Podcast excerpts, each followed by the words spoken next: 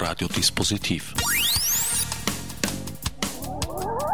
Die Sendung im Programmfenster. Willkommen bei Radiodispositiv. Begrüßt euch wieder einmal Herbert Genauer und ich meinerseits darf jetzt meine Studiogäste begrüßen. Feline Fellhagen, Barbara de Kock und Harald Posch. Äh, alle zusammen Teil von Drama X. Da was Drama X genau ist, wird sie uns jetzt vielleicht dann selbst erklären. Ähm, Drama X äh, ist ein Theaterprojekt, das es seit vier Jahren in Wien gibt und das sich zunächst mit zeitgenössischen Stücken beschäftigt hat, ein freies Theaterprojekt und ähm, das sich relativ groß entwickelt hat, Gott sei Dank in den letzten Jahren. Und heuer sowas wie ein kleines Festival abhält, bei dem wir drei eigene Stücke produzieren und drei Gastspiele eingeladen haben, Regisseure, die, mit denen wir gern zusammenarbeiten wollen und die aus Hamburg kommen zum Teil, also zwei und eine aus, also ein Regisseur aus Klagenfurt, ähm, vom Klagenfurter Ensemble, Gerhard Fresacher. Insgesamt sind es, glaube ich, sieben Produktionen, habe ich gesehen. Es sind sieben Stücke, weil wir auch ein, eine Wiederaufnahme haben. Also wir spielen auch Stücke vom letzten Jahr nochmal, weil die sehr erfolgreich waren. Das letztjährige Projekt, das hieß New New West. Äh, da haben fünf Regisseure fünf Dokumentarfilme dramatisiert für die Bühne. Unter anderem eben auch die Feline und die Barbara gemeinsam, die immer oder sehr oft zu zweit arbeiten. Und äh, die den Film Mardi Gras Made in China dramatisiert haben. Das ist ja eine Wiederaufnahme vom letzten Jahr. Das ist die Wiederaufnahme vom letzten Jahr. Und heuer äh, haben wir drei Eigenproduktionen. Die erste war eine Dramatisierung sozusagen oder eine Bearbeitung des Filmes Die Faust im Nacken. Äh, alter Marlon Brando-Film kennen die meisten. Elia Kazan, Elia Kazan Regisseur, genau. Lee Jacob als böser, genau. böser Bruder. Ja, genau. Und äh, bei dem das Thema Gewerkschaft im Vordergrund steht, das ist also diese Dockerweiter-Geschichte. Und äh, Samuel Schwarz aus der Schweiz, ein Regisseur, äh, hat den Stoff bearbeitet und versucht also dem Thema Gewerkschaft heute, hier und jetzt was abzuringen, sage ich mal. Die zweite Eigenproduktion war The Coca-Cola Company, ein Roman von Matthias Faltbacken, Norweger, der in der Pornoindustrie spielt und äh, der Pornografie oder die Pornoindustrie sozusagen als, als eine Art äh, Gegenentwurf oder auch als Gegenmodell zu einer Konsensgesellschaft sozusagen verstanden haben will. Und die dritte Eigenproduktion, bei der wir drei, also wir drei beteiligt sind, es gibt also einen dritten, eine dritte Regisseurin noch, weil die beiden Damen arbeiten ja zusammen, nennt sich Paradies GmbH und äh, dramatisiert drei Lebensberatungsbücher. Ähm, das heißt, äh, einen, ein religiöses, eins, das sich ein bisschen esoterischer mit dem Glücksbegriff an sich beschäftigt und eins über Ich-AG-Firmengründungen. Das sind die drei Themen und da macht jeder 30 Minuten und das wird an einem Abend präsentiert. Vielleicht bevor wir auf die Einzelproduktionen äh, näher eingehen, noch zum Ganzen. Also Drama X äh, ist ja nie nur eine Theaterproduktion im Sinn von einem Theaterabend, der dann über einen längeren Zeitraum gespielt wird. Ihr habt eigentlich auch prinzipiell äh, immer Uraufführungen in einer gewissen Weise. Genau, genau, immer eigentlich. Also es, war, es hat begonnen damit, dass wir einen, Autorenwettbewerb gemacht haben, 2004, und äh, ein bisschen wissen wollten, ob es in Österreich wirklich mit den zeitgenössischen Autoren so schlimm steht, wie immer behauptet wird, und haben äh, zehn Kurzstücke, also 25 Minuten lange Stücke ungefähr, in einer einzigen Nacht in einem Bürotower inszenieren lassen, der leer stand. Und, Verzeihung, und da fand also in jedem Stockwerk eine Inszenierung statt, ein Stück, die sind auch immer gleichzeitig gespielt worden. Fünfmal an einem Abend, das waren 50 Aufführungen in einer Nacht. Und man konnte simultan, also es wurde simultan gespielt und man konnte wechseln praktisch. Genau, zwischen also es, man konnte so alle 25 Minuten dann in den Lift steigen und ein paar Stockwerke höher oder tiefer fahren oder auch in die Tiefgarage wurde auch gespielt und äh, sich dort das nächste Stück anschauen. Und äh, wenn ich mich recht erinnere, war es perfiderweise so angelegt, dass man gar keine Chance hatte, alle Stücke zu sehen. So ist es. Man kann, konnte maximal fünf Stücke sehen, wenn man sehr fleißig war. Wirklich, wie im wirklichen Leben auch. Man Ganz kriegt genau. nie alles. Man kriegt nie alles. Ganz genau. Und im zweiten Jahr haben wir dann das sogenannte 24-Stunden-Werk gemacht, da haben wir acht Autoren dann eingeladen. Ähm, und das waren schon recht renommierte Autoren, also äh, Gesine Dankwart, Robert Wölfel, David Gieselmann, ähm, Paul Diviak, solche Leute. äh, eingeladen innerhalb von 24 Stunden. Die haben ihre Schauspieler kennengelernt in der Früh oder besser gesagt eigentlich am Abend hat es begonnen davor, haben dann über die, die, Nacht über acht Stunden jeweils auch ein 20, 30 Minuten langes Stück geschrieben für diese ihre Besetzung. Und am nächsten Tag kamen die Regisseure, haben die Texte bekommen, haben geprobt bis am Abend und am Abend war Premiere von allen acht Stücken, also wieder acht Uraufführungen. Und im vergangenen Jahr eben die der Schritt weiter sozusagen aus diesem Kurzformat und aus diesem etwas sportlichen Format rauszukommen und doch Inhalt, das ganze Projekt zu verinhaltlichen, dorthin zu kommen, ähm, diese Dokumentarfilme eben zu dramatisieren. Ähm, was uns die Gelegenheit halt gegeben hat, äh, ein wenig politischer zu werden, also inhaltlicher zu arbeiten und äh, Themen halt aufzugreifen.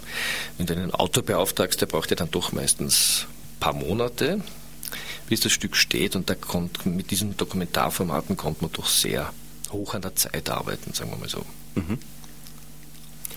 Das war damals äh, über einen längeren Zeitraum aus verschiedenen Spielorten. Äh, was ich gesehen habe, hat dann doch wieder einen recht sportlichen äh, Anstrich gehabt. Ich habe nämlich die Zusammenfassung im Schauspielhaus gesehen und das waren insgesamt, glaube ich, acht oder neun Stunden. Nein, nein, sechs Stunden. Es waren, es waren nicht mal ganz sechs Stunden, es waren dann am Ende fünf Stücke. Jedes Stück dauerte, hat ziemlich genau eine Stunde gedauert, sogar etwas drunter.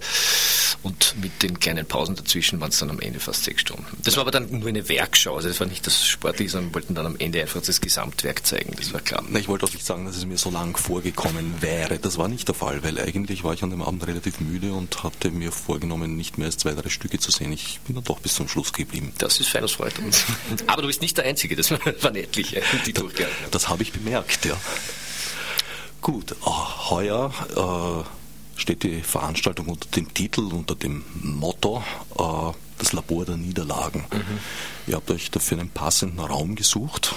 Äh, naja, das Besucherzentrum der, der U3 Station Volkstheater ist eine architektonische Niederlage. Ist eine architektonische Niederlage. Man kann auch höflich sagen, der Raum ist eine Herausforderung. Der Raum ist mittlerweile großartig. Also wir haben die Erfahrung jetzt, der ist wirklich es ist natürlich realer Sozialismus der 80er Jahre. Keine Frage. In der Zeit, wie die U-Bahn, also die U2 damals vor allem gebaut wurde, ist der entstanden. Der ist architektonisch, äh, sagen wir mal, ja, eine Herausforderung. stimmt schon. Aber ähm, der kommt jetzt äh, interessanterweise vor allem beim jungen Publikum sehr gut an. Das ist ganz spannend, weil es halt doch ein ganz anderes Ambiente ist, ähm, in dem man Theater nicht erwartet.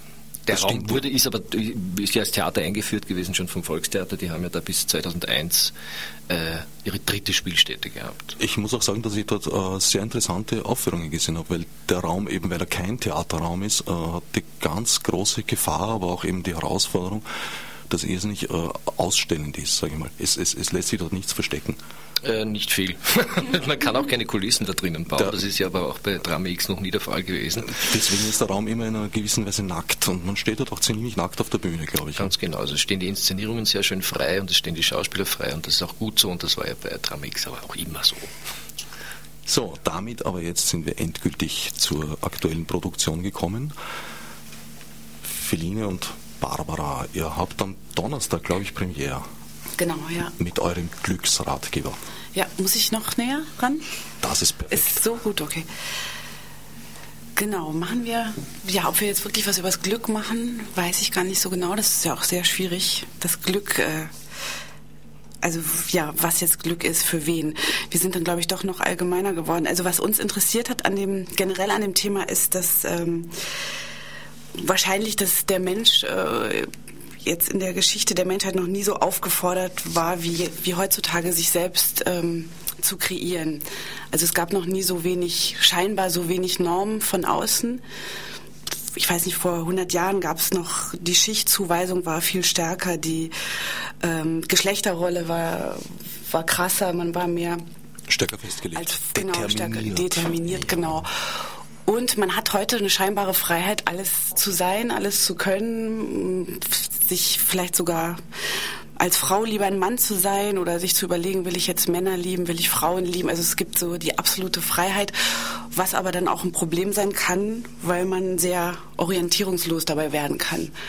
Und äh, man hat die absolute Verantwortung für alles, wo man vielleicht früher noch mehr das abgeben konnte und sagen konnte, ähm, ich weiß nicht, mein Chef ist schuld, meine Eltern sind schuld, habe ich jetzt im Moment den Eindruck, dass wir dass diese ganze Verantwortung, sein Leben zu gestalten, äh, nach innen geht, also einem selbst überantwortet wird, was einen großen Stress machen kann. Und äh, also diese diese Erwartung an einen selbst und diesen Druck, den man sich selber macht, der, den finde ich interessant und ich finde, der ist in diesem, in diesem Ratgeberthema äh, beinhaltet weil diese Ratgeber ja auch einem suggerieren, man könnte alles schaffen. Es gibt, es gibt ja zu allem Ratgeber, die perfekte Liebhaberin, äh, wie werde ich reich, wie werde ich glücklich, wie werde ich, äh, wie kann ich Trauer besser bewältigen, also alles.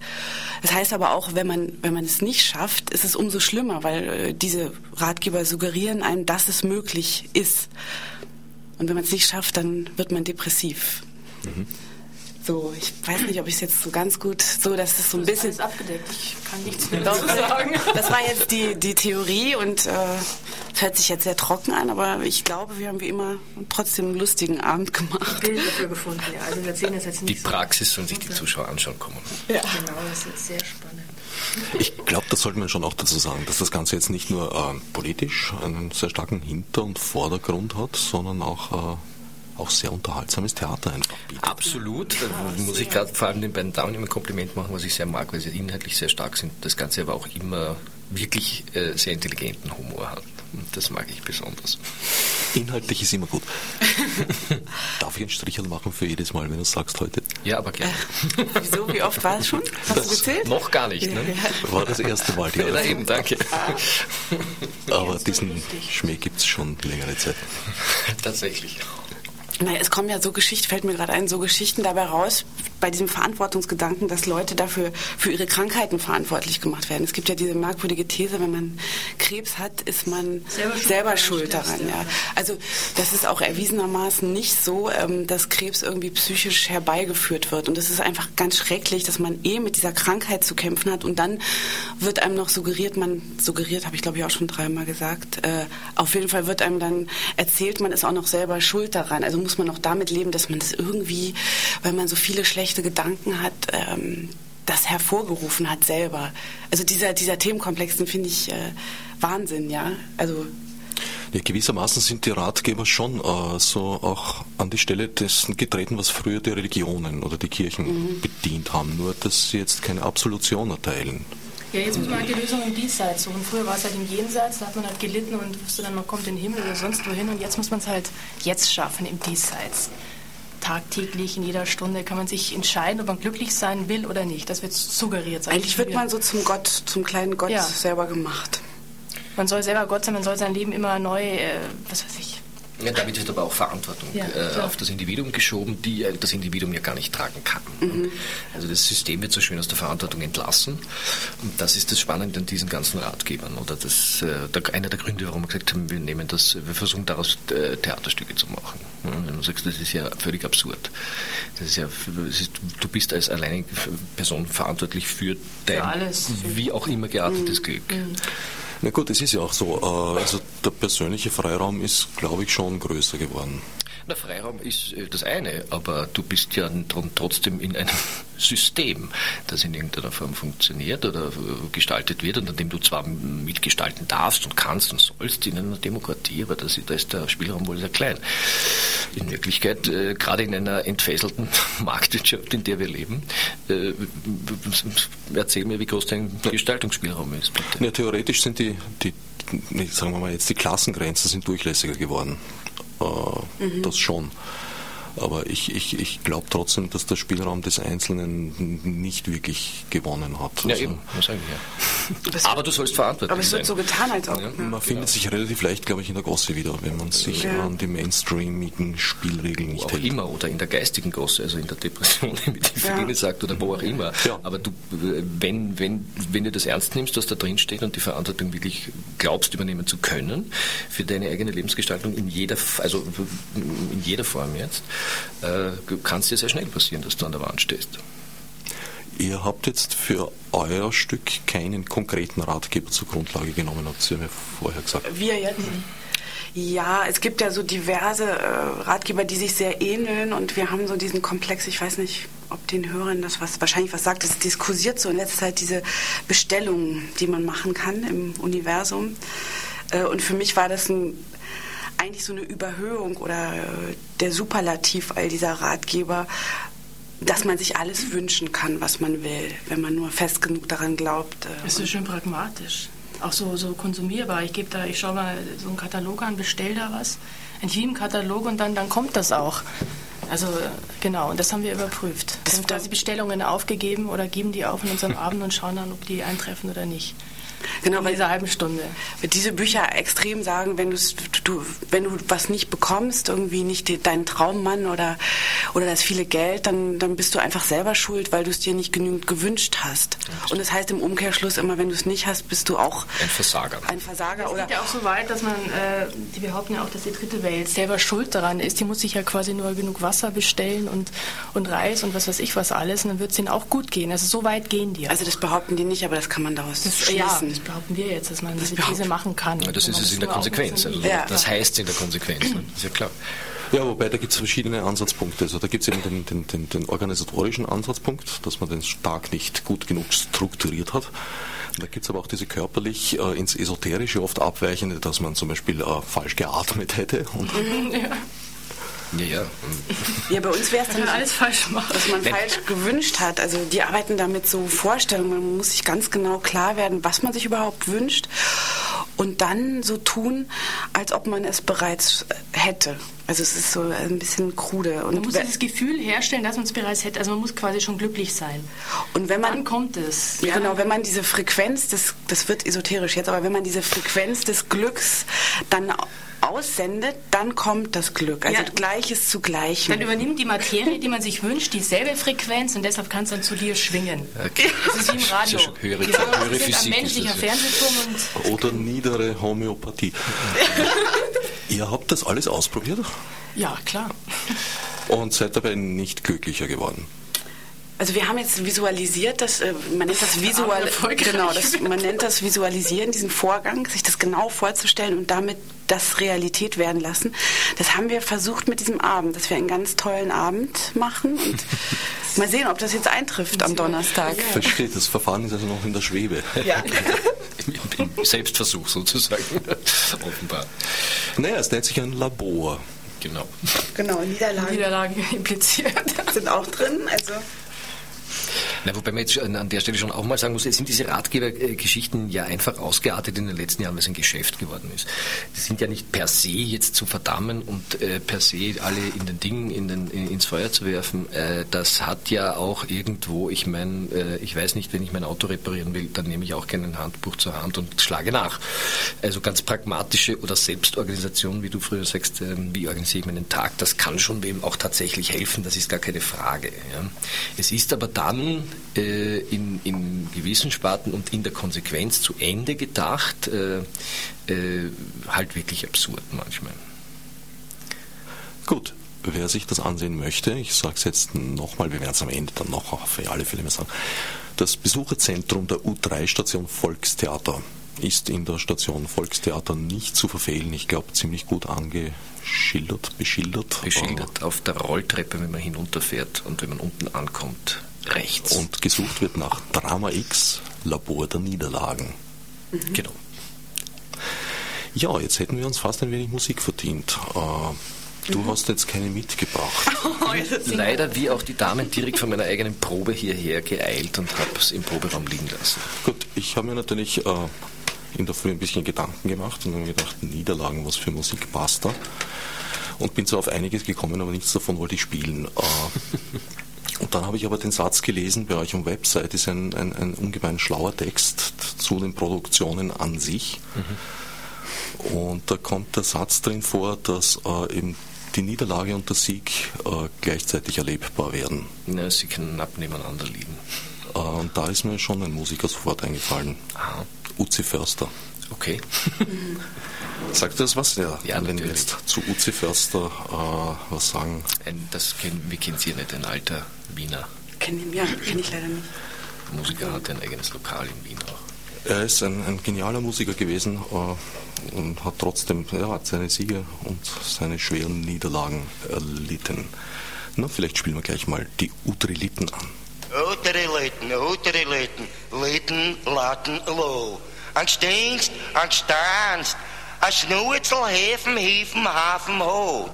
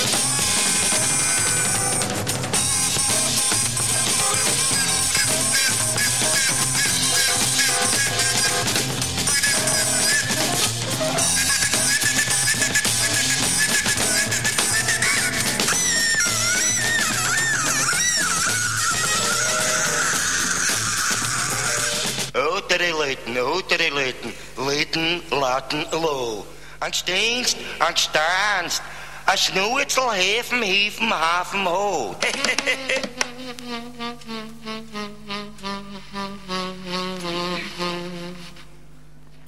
Uzi Förster. Eine Aufnahme aus dem Jahr 1972. Den mussten damals ganz schön die Ohren geschlagert haben, denke ich mir immer, wenn ich es höre. Schön. Ihr beide arbeitet äh, sonst nicht in Wien. Nein, stimmt wir sind, aber genau, das ist nicht, ja. das zweite Mal jetzt in Wien. Genau, das erste Mal waren wir 2006 ist es schon, ja, Herbst 2006, ne? November, ja.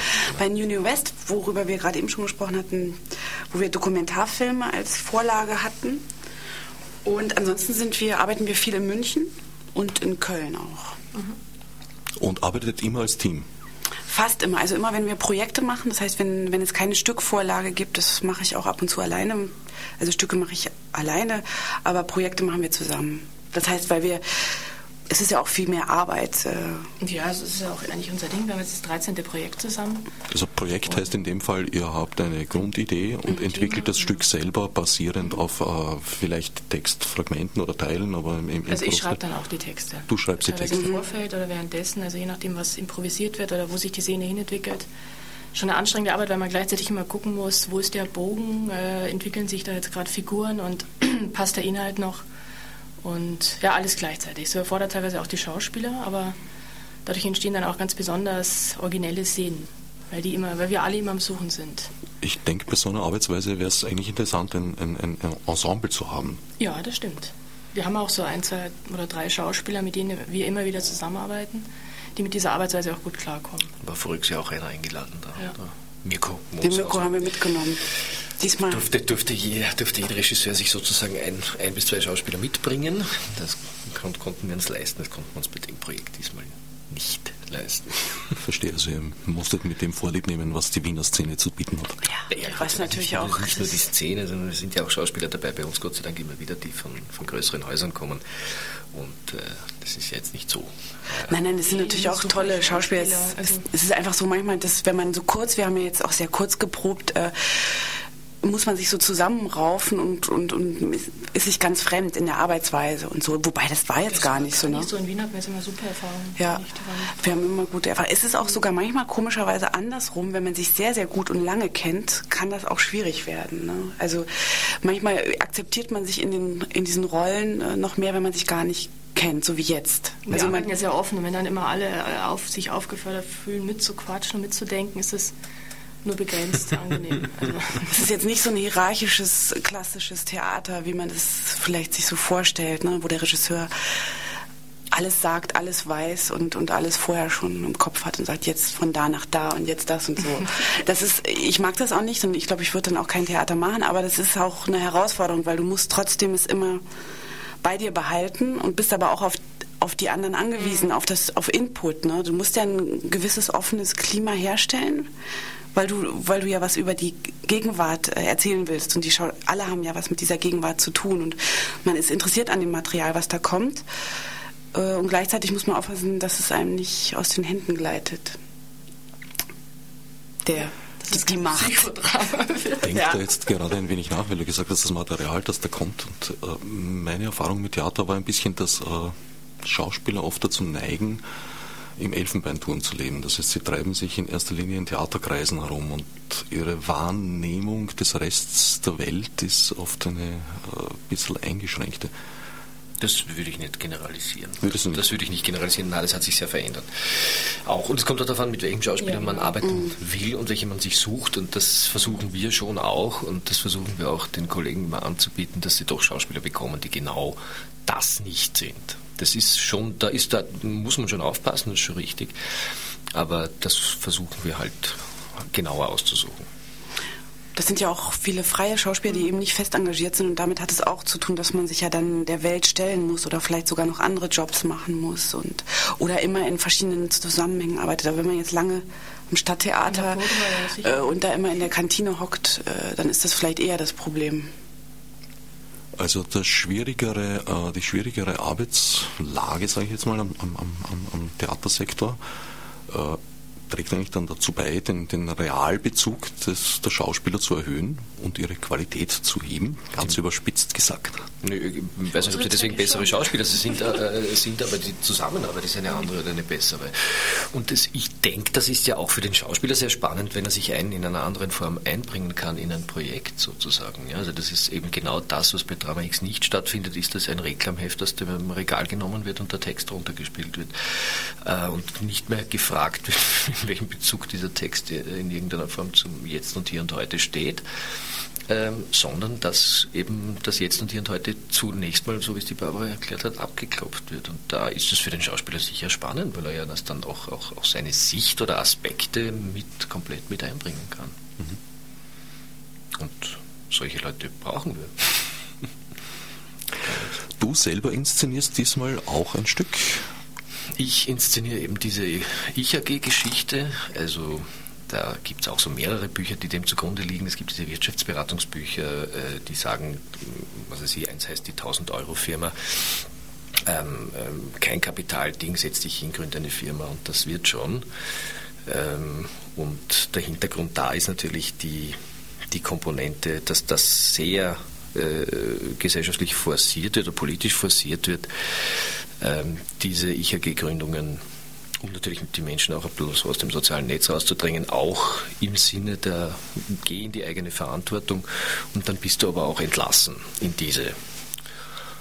Was immer zu Katastrophen führt natürlich, weil die Leute diese Firmen meistens an die Wand fahren, an die Wand fahren müssen, weil sie mit, mit keinem Kapital beginnen.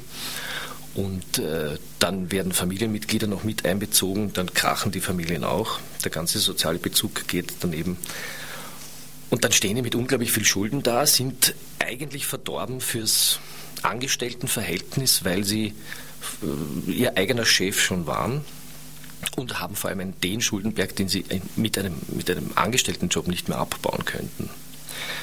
Und äh, das heißt, sie müssen selbstständig bleiben. Also sie fangen wieder von vorne an. Und die Spirale dreht sich aber immer weiter runter.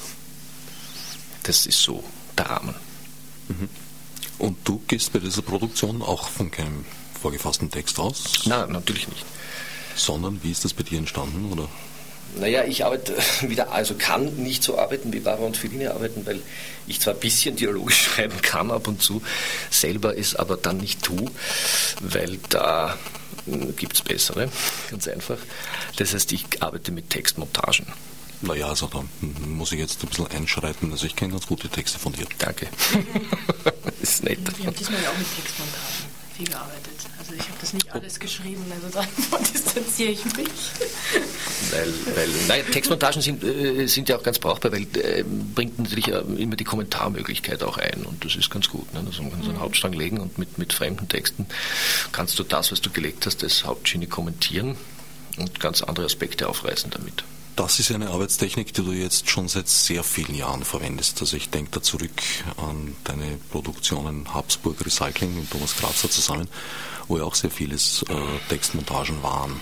Ja, jein, wobei das ist jetzt wirklich, äh, ist schon ganz woanders gelandet, weil es jetzt hier doch viel, viel theatralischer läuft und das, was wir damals da seinerzeit gemacht haben, war doch ein bisschen kabarettistischer, würde ich sagen.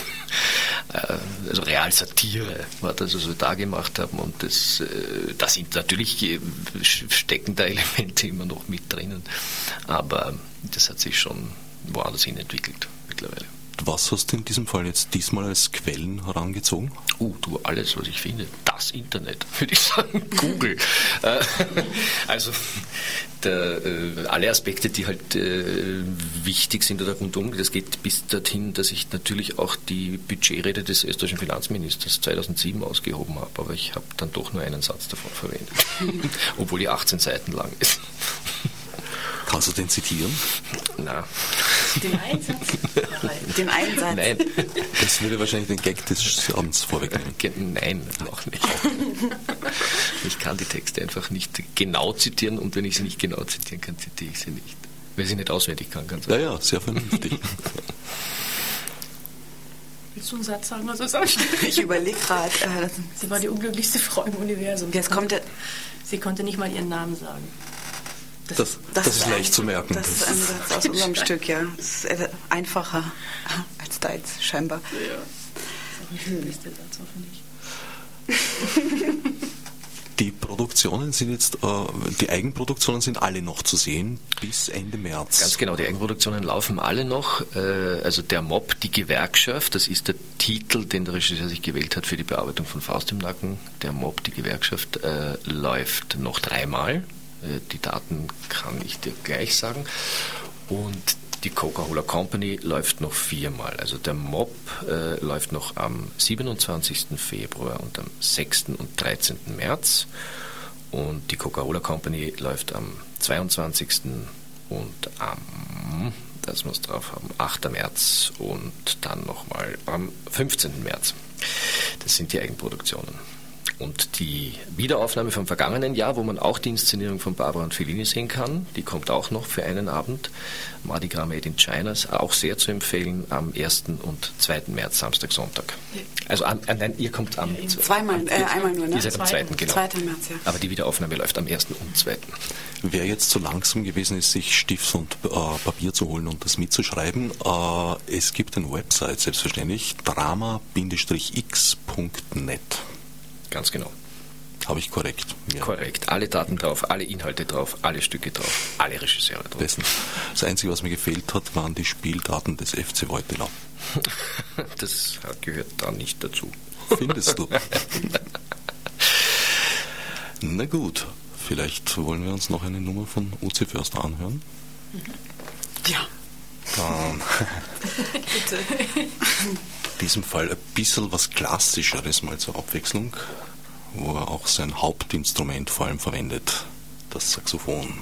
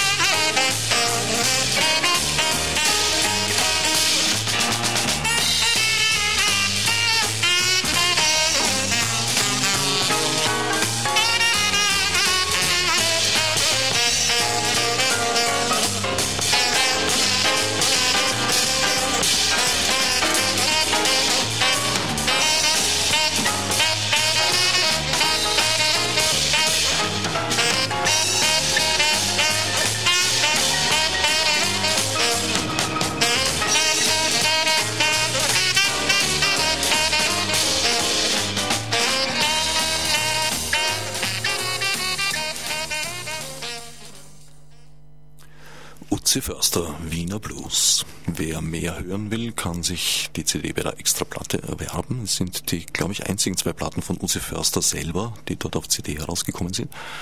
Wer mehr über ihn wissen will, kann entweder das Booklet lesen oder sich äh, auf den Weg machen und Sendungsarchiv O94.at aufrufen und dort nach Uzi Förster suchen. Er wird eine Sendung finden, er oder sie, in der Harald Quendler einiges über Uzi Förster erzählt. Harald, in diesem Fall der andere Harald, Posch. Ja. Ihr macht jetzt seit vier Jahren einmal im Jahr eine Art Festival über einen längeren Zeitraum. Diesmal sind es fast zwei Monate, ja. also mehr als anderthalb Monate. Mhm. Das ist ein enormer Arbeitsaufwand. Das ist richtig. Das ist also im Endeffekt sind es sieben Wochen, die wir spielen mit äh, knapp 40 Vorstellungen bei sieben Premieren, oder also sieben Premieren, die rauskommen, sieben Produktionen, ähm, ist das ein Arbeitsaufwand von sieben Monaten, alles in allem. In Wirklichkeit, mhm. natürlich. Also ich habe jetzt keine direkte äh, Gegenüberstellung, aber ich glaube, an Eigenproduktionen spielt das Theater an der Wien über das ganze Jahr nicht mehr. Das kann gut sein. Das kann gut sein, das weiß ich jetzt auch nicht auswendig. Jetzt die ganz blöde Frage, wie geht sich das aus? naja, mit wahnsinnig viel Arbeit. Ich meine, das geht sich kaum aus. Es ist ein Riesenteam natürlich. Insgesamt sind es fast über 100 Personen, die in dem Projekt beteiligt sind, wenn man alle Schauspieler, Regieassistenten, Produktionsassistenten, Bühnenleute äh, dazu rechnet. Alle Gäste auch, also alle Gastschauspieler, die da sind und so, äh, sind es dann am Ende 102 Personen im Moment ganz genau. Und das heißt, es ist natürlich arbeitsteilig, keine Frage, aber im Endeffekt ist es natürlich wahnsinnig viel Arbeit, äh, die man sich antut oder nicht antut. Ich meine, ich jammer nicht, ich habe es mir ausgesucht, ich mache es auch gern. Und äh, ist natürlich dort äh, immer am schwierigsten, wo es budgetär knapp wird. Also wenn man sagt, man kann sich alles kaufen, ist das kein Problem. Die Wiener Festwochen oder so jemand äh, sind, äh, haben das Problem nicht, weil du einfach Leistungen kaufen kannst. Wenn du das nicht kannst, musst du sehr viel kompensieren dann nochmal durch Arbeit und das ist schon sehr schwierig. Mitunter. Äh, Gretchenfrage. Wird das äh, irgendwie kostendeckend äh, durch Subventionen abgedeckt? Naja, nein. Also ja, ja und nein. Also kostendeckend dafür ist man selber verantwortlich. Letztendlich leider, da sind wir wieder bei den Ratgebern. Äh, du hast ein Budget zur Verfügung und das hast du zur Verfügung und aus. Und äh, es kommt natürlich noch ein bisschen auf die Einnahmen an. Äh, wie Kunst halt immer sich selbst nicht finanzieren kann, ist ja gar keine Frage. Äh, geht sich das an der Stelle auch nicht aus, ähm, muss halt mit den Budgets auskommen. Wir sind jetzt budgetär ungefähr bei 50 Prozent von dem, was das eigentlich tatsächlich kosten würde, wenn man das, wenn man die Kollegen auch anständig bezahlen würde, sage ich jetzt mal. Das heißt, es ist tatsächlich jeder Einzelne gefordert, seinen ganz persönlichen Beitrag zu leisten, weil der Job einfach leider ja, leider ja, leider auch äh, leider auch die Künstler, die wir natürlich in keinster Form angemessen entlohnen können für das, was sie tun und leisten, äh, von Regisseuren über die Schauspieler, alle. Ähm, das ist ja leider in Wien nicht allein oder im deutschsprachigen Raum so ein bisschen Usus, kann sein, wenn der Vereinsnehmer sagt, das ist halt so. Äh, was natürlich eine Katastrophe ist, letztendlich. Völlig absurd, die, die finanziellen Zustände da.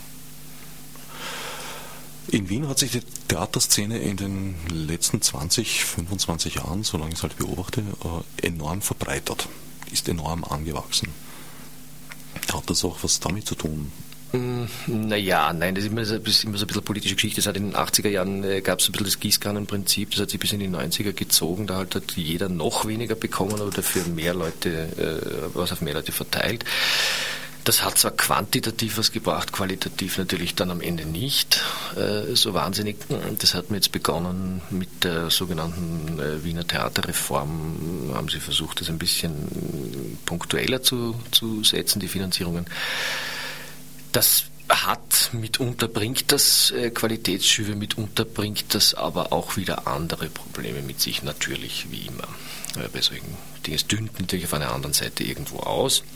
Das eigentliche Problem ist, dass das Budget nicht erhöht wird. Es ist ja egal, wenn ich nicht mehr zu verteilen habe, habe ich nicht mehr zu verteilen. Es müsste natürlich das Gesamtbudget dafür erhöht werden. Dann kann ich sagen, überlege ich, kriegen mehr weniger oder kriegen weniger mehr. Aber dort liegt der eigentliche Hund. Wie ist es in München? In Deutschland sind ja enorm viele Theater geschlossen worden vor wenigen Jahren. Man hat das ab hier ein bisschen mitbekommen, aber ich glaube, das war nur ein ganz, ganz kleiner Teil. Es müsste eine, eine, eine, eine, eine riesengroße Schauspielerszene und Schauspielerinnen-Szene eigentlich geben in Deutschland. Äh, in München gibt es noch relativ viel Geld jetzt im Vergleich zu Köln. Also werden die Projekte noch so, wie wir jetzt auch gerade wieder Geld bekommen, äh, drei, äh, wie viel haben wir bekommen? 33.000 33.000 Euro. Das ist schon relativ viel Geld. Also das ist sehr viel Geld, genau. nee, Im Vergleich zu Köln, ich weiß nicht, in Köln kriegen wir doch nur, wie viel kriegt man denn da pro Projekt? 15.000? Nee, im Verhältnis ist, ist es einfach so, dass man in München noch mehr Geld bekommt. Mhm. In der freien Szene jetzt. Ja, ist auch immer relativ, was du machen möchtest. Also, ich mit Markus Kupferblum gesprochen, der hat halt das Problem, er möchte eigentlich Musiktheater machen. Mhm. Und weil er dafür zu wenig Geld kriegt, hat er einen Monolog gemacht, den Monolog der Dido. Mhm. Äh, dafür hat er den Nestroy-Preis bekommen. Äh, der Monolog thematisiert eigentlich, dass man das, was er machen möchte, nicht machen kann mit 30.000 Euro, weil Musiktheater Super, einfach ja. sehr viele Menschen hat. Mit dem Preis, den er dafür bekommen hat, ist verbunden das Versprechen einer Subvention in der Höhe von 30.000 Euro. Witzig, also es perpetuiert sich in einer mhm. gewissen Weise. Natürlich, das ist jetzt nur aus unserer Sicht gesprochen und äh, ich im gewissen Sinne machen wir armes Theater. Ähm, also wir haben fast nie ein Bühnenbild. Wir gehen immer mit den Orten um, die, die wir vorfinden. Wir benutzen eigentlich immer diese, also wir machen, haben fast immer die vierte Wand weg, also dass wir den Ort, also die Bühne sehr äh, wie sagt man denn, äh, ernst nehmen. Also wir, wir, haben kein, wir machen kein Illusionstheater, äh, wir haben fast kaum Requisiten, sondern es kommt alles aus, aus den Schauspielern. Und äh, insofern ist, geht unser Budget fast immer komplett für die Gagen äh, drauf. Was heißt drauf? Das finde ich auch gut, dass die Menschen bezahlt werden. Wir machen jetzt wenig, wir haben keine großen Videogeschichten oder das ist irgendwie armes Theater. Das kann auch sogar sein, so ganz genau habe ich noch gar nicht drüber nachgedacht, dass das was damit zu tun hat. Wir haben halt in der freien Szene, ich habe am Stadttheater assistiert, aber nie da gearbeitet, äh, nie selber Regie gemacht. Und wir vielleicht hat sozusagen das, äh, die freie Szene unsere Ästhetik auch mit geprägt, ne? dass es so ein armes Theater geworden ist, was ja nicht schlecht sein muss, aber wo man vielleicht auch irgendwie fremdbestimmt ist. Stimmt, fange ich gerade an. Drüber nach, drüber nachzudenken. Habe ich dich jetzt begonnen, unzufrieden zu machen mit? Ähm, nee, aber das, äh, ja, nee, aber dass man auf einmal merkt, so stimmt. Wir sind im Grunde auch arm, wir erzählen ja auch was über uns. Ja. Genau. Also irgendwie, das, äh, unser vorletztes Stück hieß Ernte dich, Freiheit 06, Ernte dich, andersrum, Ernte dich selbst, Freiheit 06. da ging es genau. Ne? Also. Ja, nicht 06, sondern 06, genau. Es war 06. Äh, da ging es genau um, die, um diese, äh, diese Selbstausbeutung, die man betreibt. Ne? Oh Gott, jetzt ist es nicht beim Sex, sondern bei der Arbeit. naja. Kann ja auch miteinander zu tun haben. Genau, stimmt. Ja, aber das ist leider schon ein Punkt, der, der, der halt vorausgesetzt wird mittlerweile, Selbstausbeutung, also im, auch im Kulturbereich selbstverständlich oder gerade im Kulturbereich, weil die haben ja, da sind ja Idealisten am Werk. Ne? War leider immer so, ist leider so geblieben, um deine Frage zu beantworten. Am Ende, da hat sich wenig verändert. Ich meine, natürlich könnten wir heute, ähm, Tramx äh, steht ganz gut da. Wir, haben, wir sind jedes Jahr dann doch verdoppelt worden im Budget, aber wir haben wirklich sehr klein begonnen. Ähm, aber äh, und wir könnten heute hergehen und sagen, gut, wir machen zwei Stücke und aus. Aber natürlich ist der Anspruch ein anderer äh, und daher reicht das Budget nicht. Dafür hätten wir das Geld aber wahrscheinlich auch nicht bekommen, wenn wir gesagt hätten, wir machen jetzt zwei Stücke. Ganz einfach.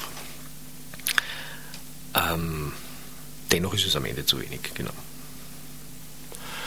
Ihr spielt in München in erster Linie jetzt an Orten, habe ich herausgehört, die nicht als Theaterräume eingeführt sind. Ach, äh, nee, das, das stimmt nicht. Wir haben eigentlich im, wir haben nur einmal ein Stück in der Wohnung gemacht. Nee, nee, wir spielen schon an, in kleineren Theatern. Wir haben jetzt keinen festen Ort, also kein, weder ein eigenes Theater noch so ein Stammtheater, wo wir immer sind. Äh, trotzdem, das sind das, das, wir haben viel im Pathos Transporttheater gemacht und das ist jetzt kein klassischer Theaterraum. Es ist eine ehemalige, was war es? Ist so eine Eisenwaggonhalle? Eine Lagerhalle. Da sind zwei Schienen drin und Säulen. Also es ist nicht der ideale Theaterraum eigentlich.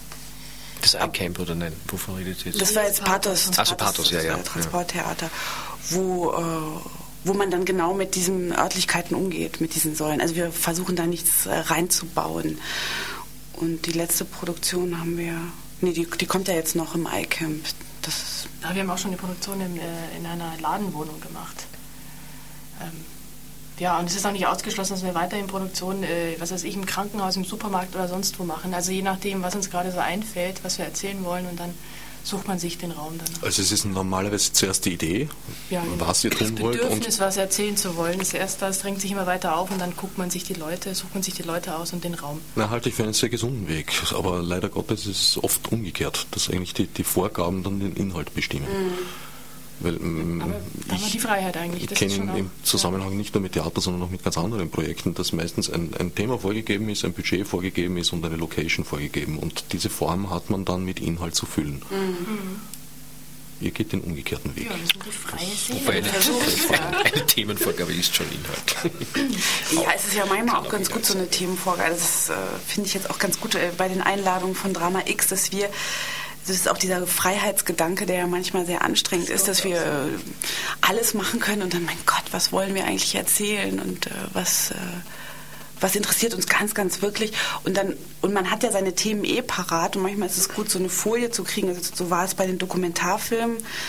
Da haben wir uns dann für einen entschieden, mh, und ich glaube, die eigenen Themen oder das, was einen interessiert, die, die, die fließen da eh ein. Also ich finde es manchmal ganz schön, äh, ein bisschen bestimmt zu werden. Ich bin auch Opfer dieser totalen Freiheit. Also ich, mir fällt das auch manchmal sehr schwer. Naja, ich vergleiche das dann immer eher so, wenn du sagst, das ist wie der Reim im Gedicht oder die, die drei Zeilen im Haiku, wo du sagst, das ist halt die Form, an die, da gibt es halt einen Rahmen und in dem verdichtest du dann das, was du erzählst oder machst, was du. Das ist schon ganz gut, sich da einen Rahmen zu setzen. Das sind jetzt einfach künstlerische Prozesse. Na, ich finde das auch spannend. Also man kann natürlich von den Vorgaben gefordert sein, auch wenn sie sehr streng sind oder gerade wenn sie streng, streng sind. Aber ich weiß nicht, ob das äh, so als, als das gängige Grundprinzip. Ja, das kann man auch, auch, auch das kann man nicht verallgemeinern. Das ist halt jetzt äh, bei uns manchmal so und manchmal so. Also die, die Dokumentarfilme waren schon eine relativ konk sehr konkrete Vorgabe, nur haben wir da zum Beispiel 25 Filme äh, nach der Sichtung von über 200, 25 herausgesucht und den Kollegen die in die Hand gedrückt und die konnten sich halt dann einen aussuchen, halt Genau. möglichst nicht platt den, den Genau. sich schon ein anderer ausgesucht hat. Das war sozusagen das Kriterium. Ähm, die Kriterien setzen sich jedes Mal neu. Es gibt auch bei uns aufgrund der finanziellen Situation zum Beispiel ganz klare Dogmen, die da heißen, äh, zum Beispiel jetzt bei Paradies GmbH, keiner, kein Regisseur kriegt mehr als drei Schauspieler. Das sind Dogmen, das ist wie Dogmafilm machen, äh, kann man sich das vorstellen und, und aus. Ähm, solange die Vorgabe, also für mich zum Beispiel als Regisseur, die Vorgabe nicht heißt, ähm, ich muss ähm, ein, ein, eine Mehrheit an Publikum oder ich muss ein Publikum erreichen, das, dem ich nichts zu erzählen habe, die mich auch dann nicht so rasend interessieren, äh, solange kann ich mit Vorgaben an sich auch ganz gut leben. Neben den Produktionen, eigenen und Gastproduktionen, gibt es auch noch eine Dis Diskursreihe. Ähm, war eine geplant, stimmt. Ah, okay. Stimmt, ist richtig. War, ge war geplant, ist, äh, das ist zum Beispiel eine, eine, äh, ein budgetären Problem zum Opfer gefallen, leider. Ich verstehe. Das Ja. sollte man vielleicht am Website auch irgendwie. Das sollte eigentlich am Website seit Bekannt. drei Tagen herunten sein. Aha, verstehe. Ich Vielleicht war habe vor ich drei auch Tagen drauf. zu früh recherchiert. Äh, ja, leider. Nein, nein, das äh, natürlich wahnsinnig spannend. Das ist, was ähm, wie- in Wien am Theater viel zu wenig stattfindet natürlich. Und das ist schon was, was, mir, was ich sehr, sehr wichtig halte am Theater, dass eben die, die Aufbereitung der, der Inhalte und der Themen, und jetzt sage ich Inhalte zum dritten Mal, ähm, äh, dass die stattfindet und auch in einer anderen Form nochmal aufbereitet wird ähm, findet eben zu wenig statt, ist jetzt bei uns, aber wenn du wirklich da äh, potente Gesprächspartner haben willst, dann kommst du auch an den Punkt, wo du sagst, du musst jemanden aus Zürich einfliegen lassen, weil äh, die Kapazität sitzt dort. Ja, vor allem ist der organisatorische Aufwand ja auch Genau. nicht zu unterschätzen. Und äh, die Leute auch unter einen Hut terminlich zu kriegen, für kein Geld geht auch kaum. Also wenn du denen Honorare zahlen kannst, damit sie sich aufs Podium setzen, auch kein Problem. Das können wir kaum. Wir können ihnen gerade mal die Spesen, hätten wir ihnen geben können. Und so ist es halt leider nicht zustande gekommen. Sehr stark äh, bei Drama X ist auch immer eigentlich die, die Kooperation mit anderen Theatern, Städten diesmal ist Kampnagel sehr präsent, habe ich gesehen. Na, Kampnagel, die, wir haben eine, Produkt, eine Regisseurin eingeladen, die, die Angela Richter mit einer Produktion, die sie gemacht hat, in Zusammenarbeit mit Kampnagel Hamburg und dem FFT Düsseldorf, ähm, Magic Afternoon von Wolfi Bauer. Das war vielleicht vergangenes Wochenende in Wien. Ähm, Wobei wir da nicht direkt mit Kampnagel zusammenarbeiten, sondern mit der Angela Richter eigentlich, die Verstehe. die Produktion eingereicht hatte, frei finanziert und das dort Premiere hatte in Kampnagel. Ähnlich ist es äh, mit dem Thalia Theater, wo drei Schauspielerinnen des Hauses die Präsidentinnen. Ja, da gibt es schon eine andere, da gibt es mehrere Verbindungen zum Thalia Theater äh, und da waren wir voriges Jahr mit einem der New New West Stücke, also dieser Dokumentationen, nämlich mit My Life as a Terrorist, eingeladen zu den, zu den Autorentheatertagen da in der Gaustraße am Taliertheater zu spielen, was für uns wirklich sehr schön war, weil da waren wir das einzige deutsche frei, also die einzige deutschsprachige Freigruppe, die dort eingeladen war, neben Züricher Schauspielhaus, Maxim Gorki, Burgtheater und so weiter. Das war schon sehr fein und weil der Schauspieler Alexander Simon, der, die, der das Stück gespielt hat, am Taliertheater engagiert ist, auch natürlich, das darf man schon sagen an der Stelle. Ähm, und äh, hat aber auch sehr gut funktioniert und jetzt ist das so quasi ein, eine, eine Gegeneinladung, die hier passiert ist und daher haben drei Schauspielerinnen hier die Präsidentinnen gespielt. Schwab, Präsidentinnen. Das ist bereits abgespielt, glaube ich. Oder? Das Kommt war auch ein Gastspiel. Die Gastspiele sind immer nur zwei bis dreimal da. Also die Präsidentinnen waren dreimal da, waren restlos ausverkauft, was ganz schön war. Und aber auch die Kampnagelproduktion war auch voll, was sehr fein war. Aber ich glaube, ihr könnt euch generell nicht über mangelndes Interesse beschweren. Über mangelndes Interesse nicht. Über Publikum äh, sind wir immer froh, wenn viele Leute kommen. Natürlich. Na, das ist jetzt natürlich eine schöne Einleitung zu den Schlussworten. Also meine heutigen Gäste waren Philine Fellhagen und Barbara de Kock sowie Harald Bosch von Drama X. Gesprochen haben wir über die aktuelle Produktion Labor der Niederlagen zu sehen im Besucherzentrum in der U3-Station Volkstheater auf der Seite des Volkstheaters. Diese Station an sich ist ja schon eine architektonische Niederlage, allein deswegen, weil man äh, nicht wechseln kann, ohne äh, über die Straße oben zu laufen. Mittlerweile kann man. Echt? Wurde ein Zusatztunnel gegraben. Na wunderbar. Alle Wege führen zu Drama X. Äh, wer genaueres wissen möchte, sich informieren möchte über Spieltermine etc., dem sei das Website, dem oder der sei das Website drama-x.net empfohlen. Ja, und jetzt liegt natürlich nahe, sich mit einem weiteren Niederlagenlied zu verabschieden. Ich habe es schon öfter als Sendungsschluss gespielt, aber mag es immer sehr gerne. Danke für euch fürs Kommen. Danke, auch. Ja. Danke. Tschüss. Tschüss.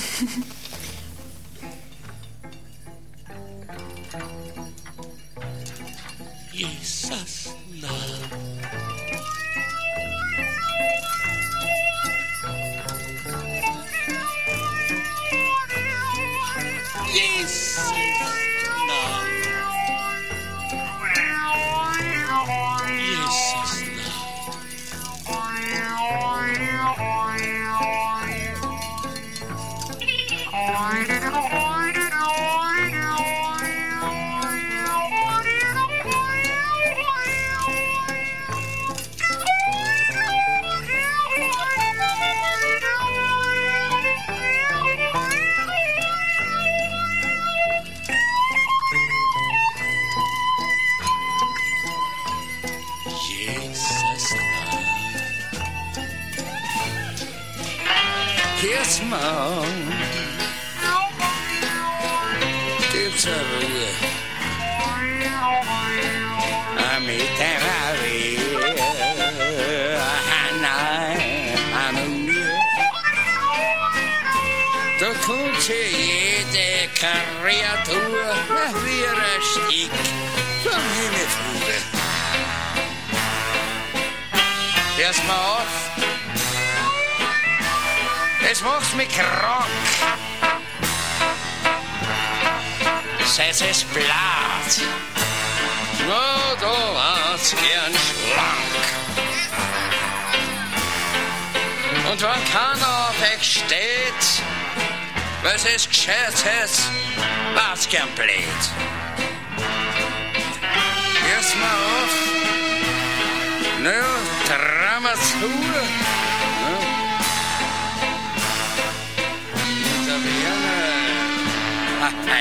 glamour. Livet öppnat och likt smör. Und tapura vira faro in das Hör.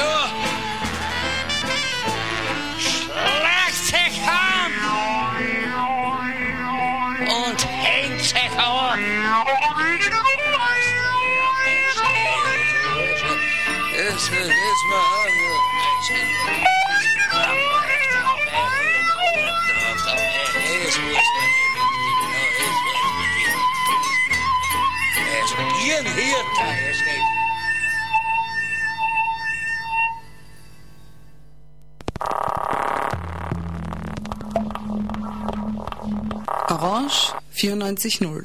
Das Freiradio in Wien.